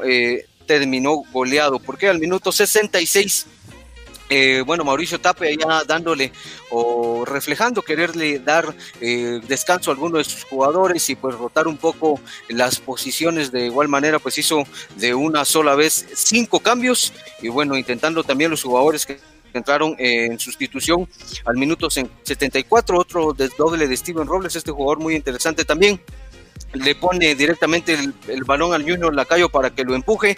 Y bueno con esto al 74 como les mencionaba el marcador final se conseguía. Una goleada sobre el Deportivo está 5 portero. Hay que mencionar de que los cremas no ganaban sin el primero de mayo de 2019 en donde pues volvió al equipo deportivo Petapa que hoy lastimosamente pues ya se encuentra descendido a la segunda división. Entonces bueno con eso termina venciendo, eh, ganando y perdiendo el equipo de Iztapa, como bien lo decía José Díaz, de manera fea, por un marcador de 5 por 0 en el estadio Doroteo Guamuch Flores, un partido de golazos, y ya les mencionaba que la última ganancia por este marcador fue contra el Deportivo Petapa, un equipo que, como les recalco, lastimosamente ya se encuentra en la segunda división. Festín de goles y como bien lo decís, golazos y bueno, lo que nos menciona ahora José en su último comentario es cierto, yo te lo iba a mencionar casualmente, que lo que hizo falta fue la contundencia de Iztapa, porque si en algún punto empezaron a llegar, pero no lograban encontrar los goles, cosa que a Comunicaciones pues obviamente no le hace falta, y por supuesto ahí fue donde aprovecharon. Eh, algo que es eh, pues importante mencionar es que con esta ganancia y más la derrota de Guastatoya, que ya la platicamos contra Chuapa, se va bastante lejos en la parte alta de, la tabla. Ahora la parte, la parte alta de la tabla es la parte fría de la misma, ¿verdad? Porque así está bastante alejado el equipo de comunicaciones. Ahorita vamos a repasar cómo queda la tabla finalmente. Y bueno, pues como lo siempre lo hemos platicado, comunicaciones es uno de los equipos más fuertes de Liga Nacional y por supuesto ahora perfilado y enfocado en, el, en lo que no pudo en el torneo pasado, ¿verdad? Ser protagonista e incluso poder llevarse el torneo. Sí, creo que es importante eh, recalcar la, continuidad y la efectividad que ha tenido Comunicaciones durante el torneo, ¿verdad? Pues al final es el único equipo que, permanece invicto y como ya le decía Arnold, pues está en, la cima del grupo A, completamente alejado de, de, sus perseguidores, ¿verdad? Creo que se podría dar el lujo de perder unos cuantos partidos que seguiría en, esa buena racha, pero como, como lo decíamos antes, ¿verdad? Creo que es un equipo que acostumbrado a, siempre estar en estas posiciones, pues en, este torneo no está, no está quedando de ver como, como lo ha hecho en algunos pasados y pues creo que los 20 puntos que refleja el, equipo de comunicaciones en el torneo es, es la, el reflejo de su buena actuación y más que todo su, su continuidad.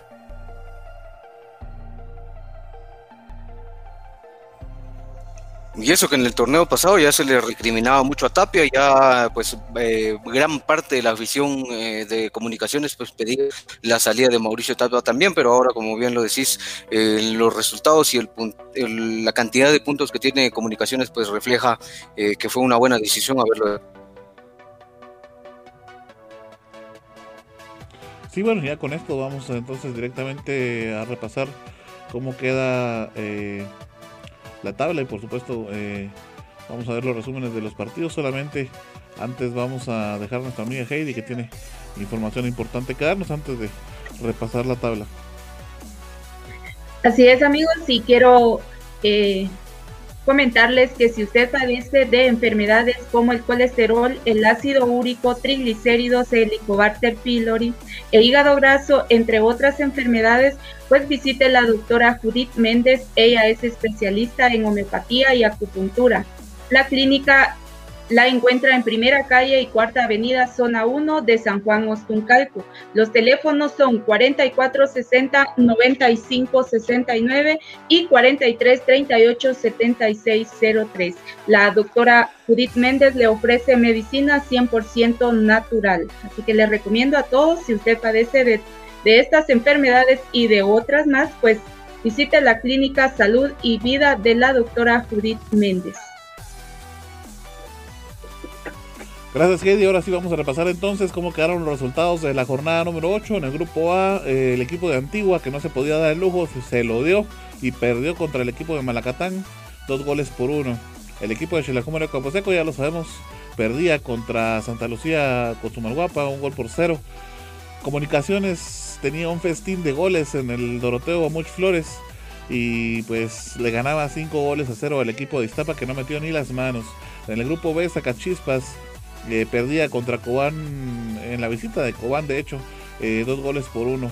A Chuapa daba la sorpresa de la jornada y pues le ganaba a el monarca actual de la Liga Nacional, el equipo de Guastatoya, un gol por cero. Y Sanarate también daba una sorpresa eh, ganándole dos goles por uno al equipo de Municipal y por supuesto siguiendo con la racha que le consiguió la limpia.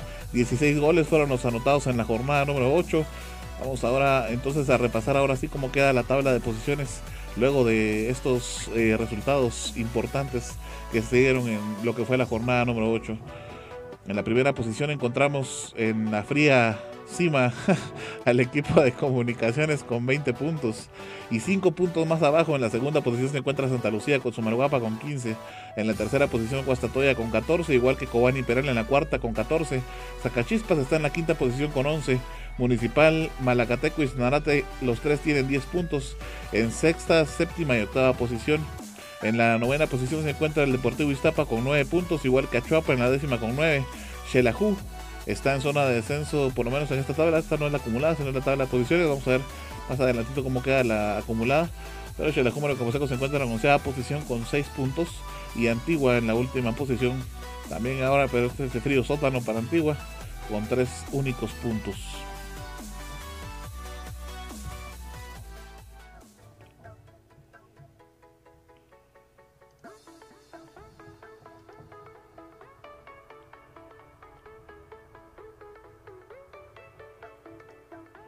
La tabla acumulada entonces queda de la siguiente manera. Comunicaciones igual en la primera posición con 28 puntos.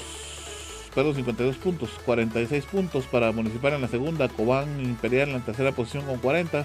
Guastatoya con 34 en la cuarta. Quinta posición para Malacateco con 34. Santa Lucía con 31 puntos en la sexta posición. Deportivo Iztapa en la séptima posición con 28. Igual que Achuapa en la octava posición con 28. Xelejúmero Camposeco, eh, pues está fuera de la zona de descenso, pero muy cerca todavía con 27 puntos. Zacachispas es el que le sigue con 24 puntos, solamente 3 puntos, ya lo decía nuestro amigo Osvaldo, es lo que lo separa entonces del equipo de Zacachispas, también del equipo de Sanarate, que ambos tienen 24 puntos, y Antigua, que tiene 23 puntos. Es así como está la tabla acumulada de, eh, bueno, hasta el momento de clausura 2000. 21, apertura 2020 y clausura 2021. Vamos a analizar rapidito cómo queda entonces eh, el calendario para la jornada número 9 que se va a jugar eh, ya el próximo miércoles 7 de abril cuando Malacateco eh, reciba a Xelajómero Camposeco hasta las 12 del mediodía en el estadio de Coatepeque. Luego Sanarate a la 1 del mediodía va a recibir a Cobán Imperial y Antigua va a recibir a Iztapa a las 15 horas. Más tarde el equipo de Guastatoya también a las 15 horas, más bien, al mismo horario, eh, recibe al equipo de Zacachispas. A las 15 horas también el equipo de Municipal va a recibir a Chuapa.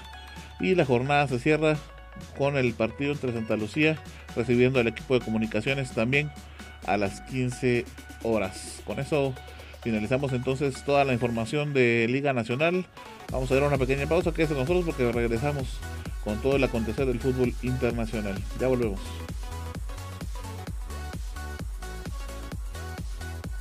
Esto es Visión Deportiva, el mejor lugar para enterarte del fútbol nacional e internacional.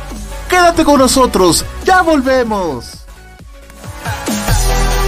Recuerda que puedes sintonizar Visión Deportiva Radio los días lunes y viernes de 7 a 8.30 pm a través de nuestra radio en línea y de todas nuestras plataformas digitales. También puedes buscar nuestro podcast en tu plataforma de streaming favorita. ¡Te esperamos! Somos Salud y Vida, una clínica de medicina alternativa con más de 8 años de experiencia. Contamos con exámenes computarizados con la más alta tecnología y una amplia gama de medicamentos homeopáticos y naturales, tratamientos con acupuntura y ventosas. Además, estamos especializados en biocultura y terapias contra el dolor. Y atiende la naturópata Judith Méndez, egresada de la Universidad Europea del Atlántico. Encuéntranos en primera calle de la zona 1 de San Juan Usucarco, atrás del mercado municipal, en horario de 8 de la mañana a 6 de la tarde. Tu bienestar, nuestro compromiso.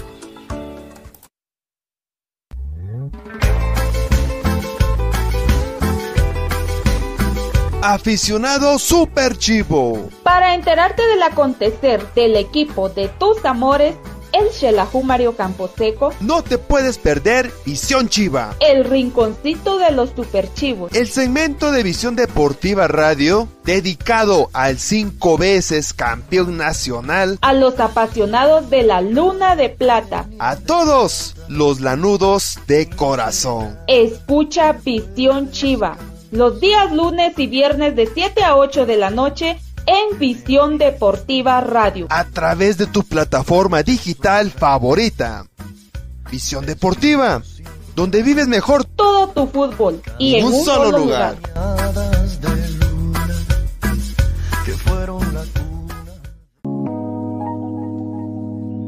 Sabemos que en estos momentos lo más importante es cuidar de tu familia.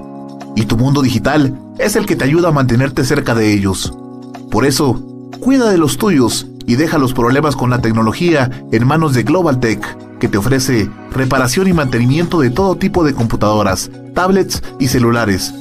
Venta de repuestos y accesorios, películas, programas y sistemas operativos, música, audiolibros, libros digitales y cursos en línea.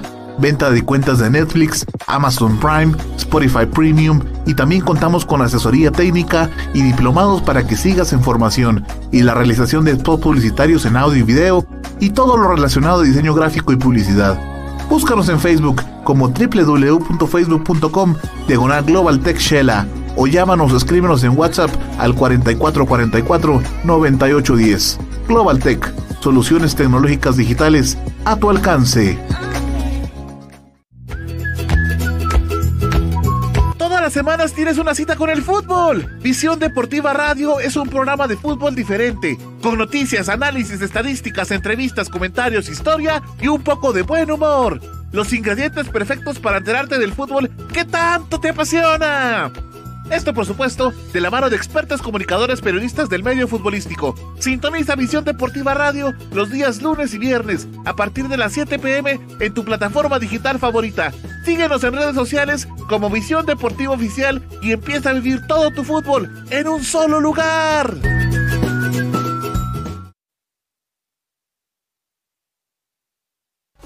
Gracias por continuar en nuestra sintonía. Esto es Visión Deportiva, el hogar del fútbol nacional e internacional.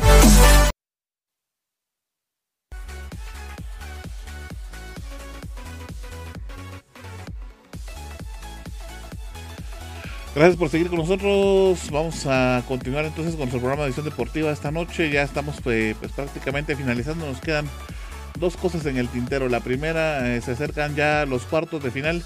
De hecho, el día de mañana tenemos partidos interesantes.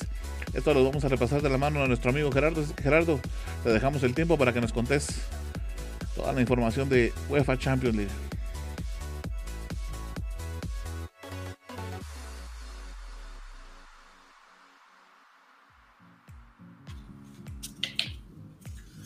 Por supuesto, y es que, bueno, una de las ligas más emocionantes del mundo, la Champions League, que reúne a los mejores equipos del continente europeo, pues ya eh, nos va a presentar el día de mañana de manera por fin. Vamos a tener los cuartos de final, los hemos estado esperando, partidos bastante importantes. Recordemos por ahí que, bueno, en el camino se quedaron clubes importantes como el Barcelona, que no le alcanzó eh, pues en su partido contra el Paris Saint-Germain y otros pues algunos otros que eh, pues tampoco pudieron llegar a esta cita de los cuartos de final. Para el día de mañana, en punto de las 13 horas, el equipo del Real Madrid se va a enfrentar a Liverpool, uno de los partidos me parece más interesantes, eh, uno de los partidos que me parece más esperamos, ¿no? Sobre todo algunos, por supuesto que no somos directamente aficionados del equipo merengue, pero por supuesto siempre eh, nos deleitamos con el juego que pues realiza dentro del terreno de juego el equipo de Zinedine Zidane. Luego de esto, el equipo, bueno, el otro partido partido, perdón, para el día de mañana, otro partidazo, me parece Manchester City eh, enfrentándose al Borussia Dortmund, eh, un Manchester City que es eh, dominante total en la Liga de Inglaterra y un Borussia Dortmund que tiene muchas cosas interesantes, aunque no logra ser determinante en la Liga Alemana por, pues por lo que se maneja y hay otros clubes que mantienen muy buen nivel también,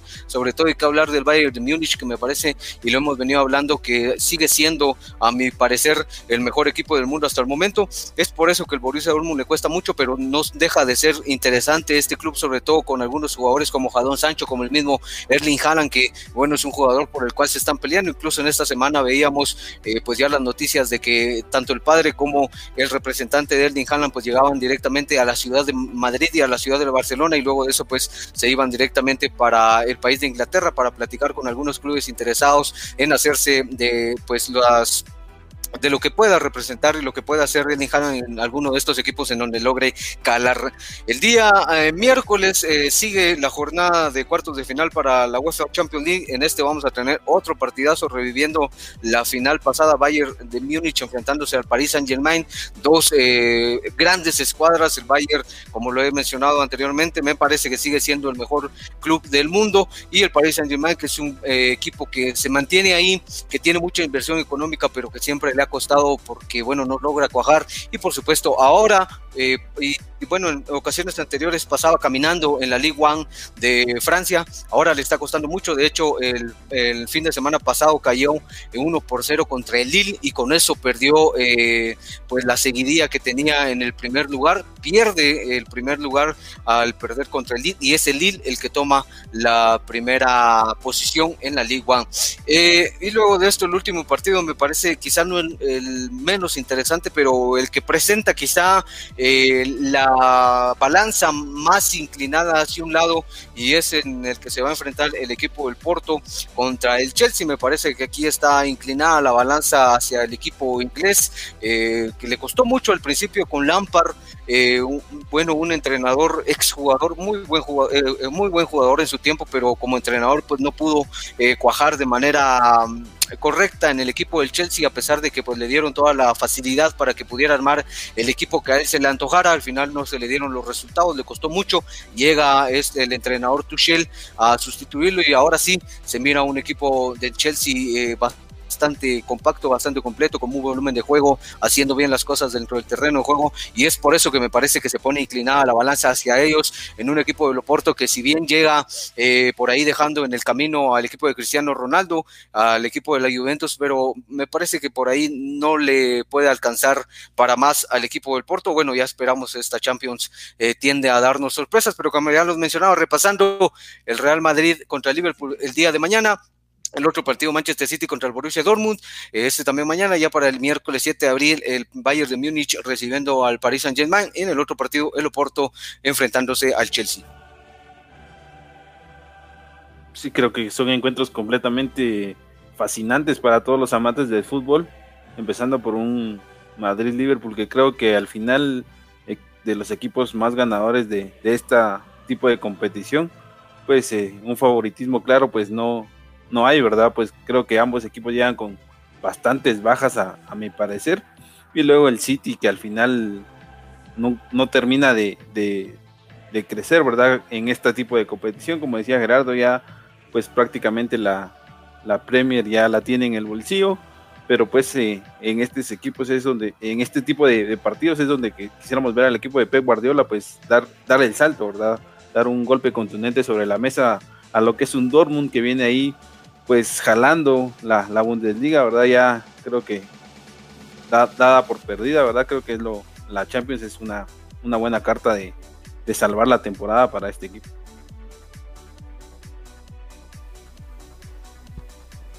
Así que al final unos partidos muy interesantes para esta semana, el día de mañana, pues ya se va a definir, eh, se empieza a definir más que todo eh, la temporada para el equipo de Real Madrid, porque en esta semana va a tener tres partidos trascendentales, aún en los torneos que está participando, como la Champions League y la Liga Española, que por supuesto vamos a hablar un poquito más adelante de la Liga Española. Pero eh, sí, muy, muy importante lo que es el partido, ¿verdad? Más que todo recordando que tiene varias bajas del conjunto merengue, empezando con el capitán Sergio Ramos, que por gusto de él fue a participar con la selección española, puso en peligro su, estado físico y bueno, al final lo único que consiguió es que va a estar de baja prácticamente un mes, se va a perder todos esos partidos importantes que es para su equipo y por ahí deja escapar una gran ocasión. De otro lado vemos a lo que es Eden Hazard, pues no es, no es novedad, ¿verdad? Que esté ausente.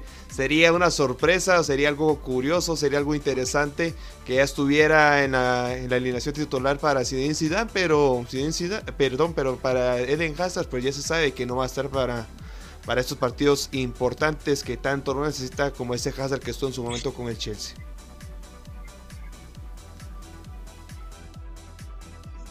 Sí, te enojas Osval por lo de Sergio Ramos, ¿verdad? Porque es un jugador bastante importante, pero sí, eh, al final sí pesa mucho lo de Sergio Ramos, me parece. Sí, como lo decís lo de Hazard, me parece que ya está sobrado, ¿no? Ya lo hemos platicado en repetidas ocasiones. Lástima porque es un jugador con mucha calidad, pero eh, al final no se logra explicar de manera lógica qué es lo que sucede. Y lo de Sergio Ramos sí me parece una baja bastante, bastante eh, complicada para el equipo de Sidán. Por ahí hablabas eh, o decías algo, Arnold. Sí, no, lo mismo que sí, la baja de, de Ramos iba a pesar bastante, creo yo. del lado del Bayern de Múnich también eh, pues, hay algunas bajas importantes, eh, pues, como lo es eh, Robert Lewandowski, que no va a poder jugar.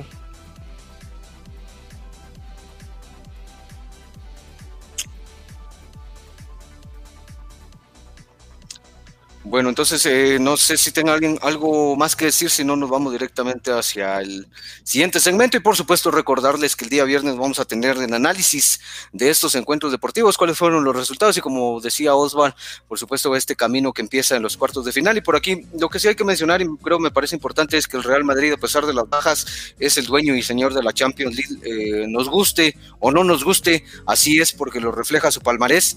Y bueno, al final pues siempre termina siendo importante de una o de otra manera, siempre termina dando la batalla, por más de que pues todavía tenga competición en la Liga Española, me parece mm, eh, que en determinado momento, no sé cómo lo vean ustedes, que quizás son más expertos en ese tema que yo, pero en determinado momento para el Madrid pasa a segundo plano la competición española, la Liga Española, y se, y se decanta más por parte del equipo merengue, pues buscar eh, ser importante en la Champions League, pero bueno, eso ya lo veremos. Sí, creo que con respecto a tu comentario, eh, creo que en las últimas ediciones el, Madrid pues ha estado ahí eh, cuando llega a estas instancias de, de, Champions pues ya no ha tenido oportunidad en la liga, pues en las últimas que, ganó pues eh, ya la liga la había dado por perdida, como en este caso que todavía está peleando por tanto por la liga como por la Champions, entonces pues siento que es en base a, a temporadas de depende cómo le vaya en la liga, pues puede estar ahí peleando, pero creo que sí, eh, concuerdo con tu comentario que muchas veces da la liga por, por un lado para, para apuntarle todos los, los focos a la Champions, ¿verdad? Sí, concuerdo con tu comentario. Es que ahorita, por como se quedó al final la tabla de la Liga Española, ahorita la vamos a, a nos va a platicar Josué de eso. Eh, pero es por eso que todavía no la puede dar por perdida, ¿verdad? Es que vamos de una vez a platicar y que nos cuente Josué eh, sobre la Liga Española. Esta semana se jugó la jornada número 29 del Campeonato Español, que cada vez se pone más emocionante. El Real Madrid cumplió y le ganó dos goles por cero a Leibar, y con esto dejan claro que seguirá luchando por la liga hasta la última jornada. El partido de la jornada fue el enfrentamiento entre el Sevilla y el Atlético de Madrid, en el que los dirigidos por Lopetegui terminaron ganando un gol por cero, resultado que le complica la vida a los del Cholo, ya que ven cómo su ventaja de 13 puntos se diluye a 1. Hoy, al mediodía, el Valladolid le hizo un gran partido al Barcelona y fue hasta el minuto 89 que los culés se pusieron por delante en el marcador con un gol agónico de Usman Dembélé que le terminó dando 3 puntos de oro para el Barcelona. La tabla general queda así. Primer lugar, Atlético con 66 puntos. Segundo, Barcelona con 65. Tercero, Real Madrid con 63. ¿Quién creen que se termina coronando, compañeros?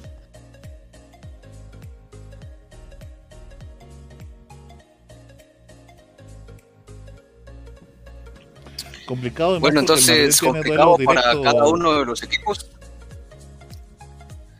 Y eso iba a mencionar de que el Real Madrid y el Barcelona tienen duelos directos y por ahí también el Atlético de Madrid que me parece bastante desafortunado que el Cholo Simeone siempre en el camino tenga alguna complicación porque siempre termina siendo el Atlético de Madrid el eterno eh, el eterno favorito quizás el eterno auspiciante para poder estar por ahí pero siempre se queda ahora un punto como cabal lo decía José 13 puntos que se diluyeron en el camino y el Real Madrid y el Barcelona que están por ahí al acecho, pero me parece interesante lo que se viene y lo del Barcelona hay que mencionarlo hoy, agónico, un eh, arbitraje bastante, eh, ¿cómo se podría decir? Complejo, bastante polémico, es la palabra directa que estaba buscando y como siempre, pues por ahí no se termina de convencer al aficionado barcelonista porque el Barcelona vuelve a jugar un mal partido y vuelve a terminar ganando de milagro. 13 puntos eran los que tenía el Atlético de Madrid de ventaja con, bueno, la segunda posición que generalmente estuvo entre Real Madrid y Barcelona. Y de esos 13 puntos ahora se encuentra apenas a uno en relación al Barcelona, ¿verdad? Entonces sí fue bastante importante la pérdida de puntos que tuvo el Atlético de Madrid. Sí, creo que la continuidad de, los equipos y la eficiencia con la que manejen este final de, de liga va a ser el que decante quién va a ganar creo que eh, como lo hablaban, el Barcelona pues tiene en sus manos coronarse campeón por el duelo directo que tiene con el Atlético, al igual que el Atlético, pues el Madrid tendrá que esperar que uno de los dos pinche, ¿verdad? En algún momento y pues también sacar a, flote el, campeonato que, consiguió la, temporada pasada, ¿verdad? Y también esperar el, domingo de, de ver en el duelo directo cómo va contra el Barcelona. Bueno, con esto estamos eh, llegando al final de nuestro programa esta noche, un poquito alargado, pero ya estamos finalizando ya. Así es que vamos a dejar el tiempo a nuestra amiga Heidi para que nos dé la información final y por supuesto para que se despida de una vez del programa.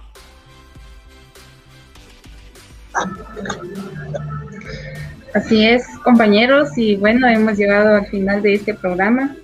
Eh, pues quiero recordarle a todos los que nos ven en nuestras, nuestros programas y transmisiones.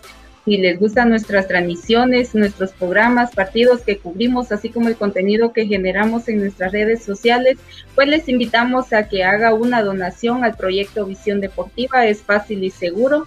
Puede hacerlo mediante cuenta de PayPal o con tarjeta de débito o crédito. O si no, basta con que siga el código QR que ve en su pantalla o siga el link que aparece abajo. Así que gracias a todos por su sintonía. Eh, síganos en Instagram, en YouTube, en, en Tumblr, en Spotify. Eh, como Visión Deportiva Oficial. En Twitter nos encuentran como PT Fútbol y también pueden escucharnos en Radio FM, Seno Radio, Radio Garden, Online Radio y MyTuner. Así que muchas gracias a todos por su sintonía. Recuerden que el viernes tenemos programas a las 7 de la noche eh, gracias a todos los protagonistas de este programa que están ahí comentando, eh, dando su like. Así que a usted también le hago la invitación, si usted no ha compartido, si no ha dado su like, pues es momento que lo haga. Así otras personas también por medio de usted pueden ver nuestros programas y partidos y todo lo que generamos en, nuestra, en nuestras páginas de eh, nuestras, redes, en nuestras redes sociales. Perdón. Eh, gracias por su sintonía. Mi nombre es Heidi Martínez y los veo viernes a las 7 de la noche. Gracias, Heidi. Gerardo, nos vamos. Por supuesto, muchas gracias a todos por habernos escuchado, visualizado el día de hoy. Eh, como siempre, nos alargamos un poco de más, pero eh, para darle la información completa, queremos agradecer, por supuesto, darle de nuevo la bienvenida a Axel y esperamos tenerlo por acá eh, pues bastante tiempo y que nos pueda acompañar pues, en todo lo que tratamos de hacer en Visión Deportiva. Muchas gracias a mm, mis compañeros en cabina, en la cabina de Digitalización Deportiva. Nos escuchamos el día viernes y, por supuesto, esté atento a todas nuestras redes sociales. Para una feliz noche y un buen inicio de semana agradecer a nuestro amigo Axel, dejarle el tiempo para que se despida y por supuesto la invitación para que nos siga acompañando en nuestras próximas emisiones. Gracias Axel. Como les comentaba al principio del programa, agradecido con ustedes por la oportunidad que me dan de, comentar un poquito aquí esta pasión de fútbol que nos mueve a todos y pues a todos los que nos están viendo pues que podamos seguirnos viendo en las próximas ediciones de Visión Deportiva. Muchas gracias. Gracias también Osval. Nos despedimos entonces. Así que nuevamente bienvenido Axel. Eh, como te dije al inicio, pues sea el primero de, muchos programas aquí con toda la familia de Visión Deportiva. Y a usted, amigo televidente, que es el principal protagonista de todas las emisiones de, de Visión Deportiva, pues eh, gracias por estar pendiente de otra, de otra emisión más y de ah, invitados para el próximo viernes a las 7 de la noche, donde vamos a analizar toda la jornada número 9 y por supuesto la previa del fútbol internacional. Será hasta la próxima, que tiene un buen fin de semana. Un abrazo. Gracias Osval amigos por habernos acompañado, muchísimas gracias, muy agradecidos. Los esperamos el día viernes. Tenemos una sorpresa para usted el fin de semana, así es que esté pendiente de nuestras redes sociales que por ahí vamos a estar posteando, haciendo un par de encuestas para ver si finalmente llevamos a cabo o no la sorpresa. Recuerde que usted es el principal protagonista, como lo decía mi amigo Osval, acá de todo lo que hacemos en Visión Deportiva, así es que pendientes, un abrazo, muchísimas gracias, mi nombre es Aaron Rivera, me despido y les pido por favor que se sigan cuidando mucho, eh, porque bueno, la situación se pone cada vez peor. Un abrazo para ustedes, muchas gracias, hasta la próxima. Gracias por haber estado con nosotros en una edición más de Visión Deportiva Radio. Recuerda seguir informado a través de nuestras redes sociales buscándonos en Facebook, Instagram y Tumblr como Visión Deportiva Oficial y en Twitter como Vende Fútbol. ¡Hasta la próxima! Visión Deportiva es producido por Global Production de Global Group Guatemala. Todos los derechos reservados.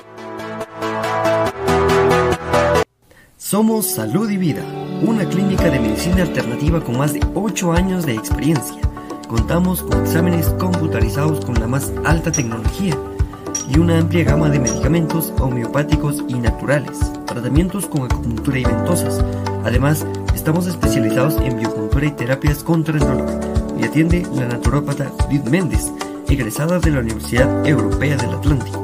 Encuéntranos en primera calle de la zona 1 de San Juan Zucalco, atrás del mercado municipal horario de 8 de la mañana a 6 de la tarde. Tu bienestar, nuestro compromiso.